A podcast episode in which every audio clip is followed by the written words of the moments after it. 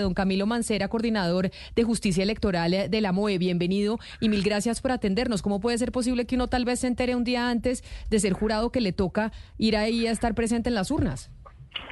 Bueno, muy buenos días Camila, eh, pues a toda la mesa y, a toda la audiencia también. A ver, Camila, lo que pasa es que ahí hay que entender un poco cómo se hace todo este proceso de designación. Lo primero que hay que entender es que eh, las distintas empresas, entidades públicas, instituciones educativas y partidos políticos pasan unos listados de personas que son postulados como jurados de votación.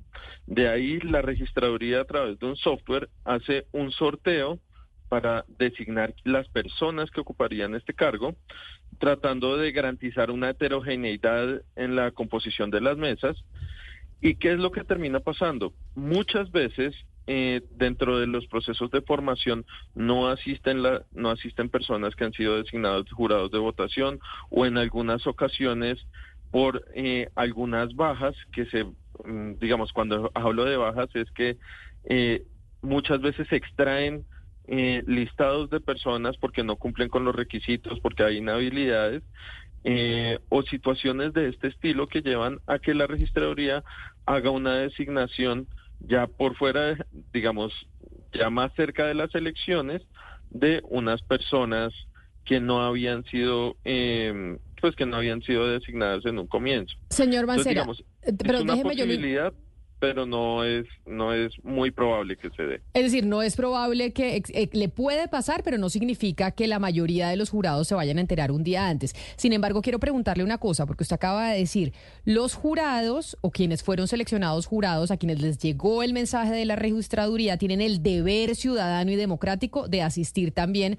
a una serie de capacitaciones. ¿Qué tanto realmente asiste la gente a esas capacitaciones y qué sucede si no van? Bueno, desde la MOE ha sido un tema que hemos insistido muchísimo porque precisamente mm, en los distintos procesos electorales hemos visto que no hay una asistencia masiva a estos a estos procesos de formación eh, y queda mucha gente sin capacitación para realizar esta labor. ¿Qué es lo que ha venido haciendo la registraduría? Y eso hay que reconocérselo, y es que ha venido estableciendo distintos mecanismos de capacitación, tanto presenciales como virtuales, y asimismo ha ampliado muchísimo la oferta eh, de procesos de, capacitación, tanto en distintos lugares como en distintas fechas, para poder garantizar una mayor eh, afluencia en lo que es este proceso de formación. ¿Qué sanciones podría haber al no asistir eh, tanto a la formación como al ejercicio de, de como jurado de votación? Pues serían sanciones de multas que, que les podrían correr en la medida que al ser designado como jurado de votación se adquiere la función pública transitoria, es decir, se vuelve funcionario público por un corto tiempo, pero funcionario público. Entonces ya es el ente disciplinario, es decir, la Procuraduría, quien podría imponer algún tipo de sanción de multa de hasta 10 eh, salarios mínimos. Camilo, ¿sabe usted si tienen garantía los jurados de los puestos de votación ubicados en zonas donde las fuerzas militares cesaron operaciones y hay presencia de disidencias que eh, firmaron ese, ese acuerdo con el gobierno para un cese al juego? A ver, uno de los esfuerzos que se está tratando de hacer desde la institucionalidad y precisamente en las distintas comisiones de seguimiento electoral y consejos de seguridad que se está haciendo es precisamente el garantizar la presencia de la fuerza pública en todos y cada uno de los puestos del país. Y eso es, digamos, ese es uno de los objetivos que se tiene y que se ha trazado, digamos, desde la Policía Nacional hasta el Ejército. Entonces, eh, de alguna manera, se está buscando que todos estos puestos de votación tengan presencia de fuerza pública precisamente para que pueda garantizarse la seguridad.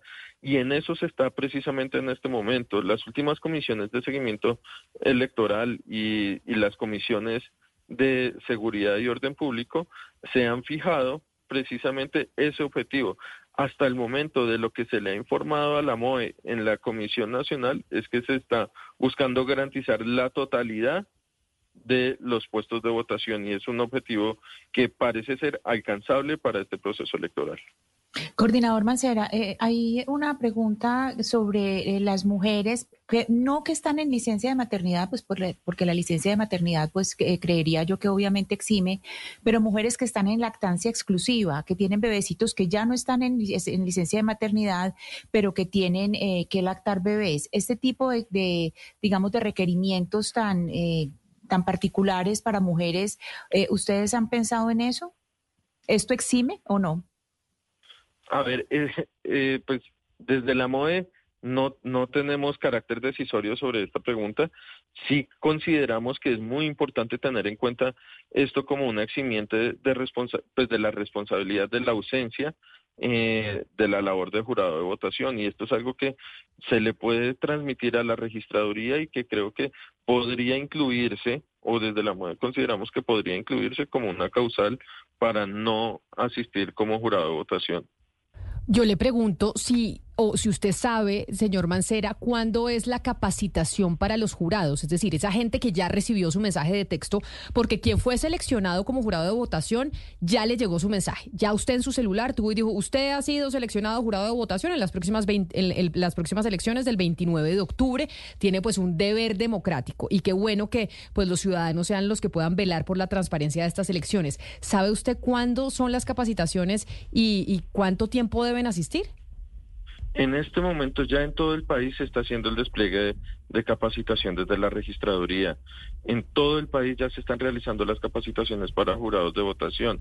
Y como lo decía hace un momento, se han fijado desde múltiples fechas desde cada una de las registradurías municipales y departamentales para que la ciudadanía pueda dirigirse a este proceso de formación. Y ustedes desde la misión de observación electoral pueden decir que esa selección de los jurados, que quizá fue el problema de las pasadas elecciones que dijeron que habían elegido muchos estudiantes y que eso generó pues unos problemas en los conteos de los votos y en los formularios E14 y demás, ustedes pueden decir que en esta oportunidad sí se hizo de forma transparente y eficiente la selección de los jurados para las elecciones regionales?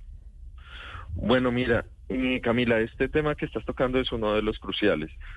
¿Qué es lo que pasó eh, frente a los softwares de jurados de votación para este proceso electoral. Particularmente eh, para estas elecciones se habían fijado unas fechas para hacer unos simulacros y unas presentaciones del funcionamiento del software. Lo que desde la MOE quisimos asistir a, a todos estos simulacros, asistimos a varios de ellos y lo que terminó pasando es que el software presentó múltiples fallas. Si bien es normal que en un simulacro se presenten eh, estos problemas, porque de eso se trata un simulacro, que se presenten los problemas para solucionarlos. Eh, lo que terminó pasando fue que desde la registraduría se tomó la decisión de implementar un plan de contingencia. Lo estamos escuchando, ahí, ahí, lo está, algo le pasó al doctor Mancera con su comunicación, algo pasó con su computador, pero ahí lo estábamos eh, oyendo y lo estamos viendo de nuevo, doctor Mancera.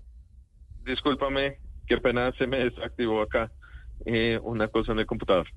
Te decía, entonces, eh, al presentarse estas fallas en el, en el marco de los simulacros, desde la registraduría se implementó un plan de contingencia.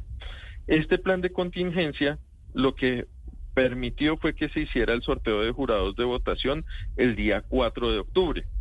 ¿Qué es lo que pasa con este plan de contingencia cuando se puso en marcha? Que los distintos accesos que se habían dado para poder hacer un monitoreo y una veeduría a la designación de jurados de votación quedó desactivada. Eh, y esto llevó pues que a, que a que se carezca de los módulos necesarios para que los entes de control y la observación electoral puedan acceder a la información necesaria para dar seguimiento y realizar una veeduría. Entonces, al darse esta situación, pues no hemos podido acceder a toda la información necesaria hasta el momento para eh, poder presentar un informe sobre lo que fue la designación. Bajo ninguna circunstancia podríamos decir que, que esto se hizo mal o que esto se hizo de manera fraudulenta, pero tampoco podríamos garantizar que no se haya presentado ningún, ningún problema en la designación. Pues por este momento necesitamos es acceder a la información y en ese sentido fue que en la Comisión Nacional de Seguimiento Electoral de la semana pasada, se le solicitó a la registraduría que se realizara una mesa en la que se presentara un informe de fallas que se presentaron en el software. Asimismo, eh, pues que, establecieran los mecanismos a través de los cuales se va a poder acceder a esta información. Pues coordinador de justicia electoral eh, de la MOE, Camilo Mancera, gracias por atendernos. Vamos a ver entonces la respuesta de la registraduría, pero lo cierto es que quienes hayan sido seleccionados eh, jurados de votación, pues tienen una responsabilidad importante. Si usted no le ha llegado el mensaje de texto, de todas maneras consulte a través de la página de internet de la registraduría si a usted le tocó ser jurado. Doctor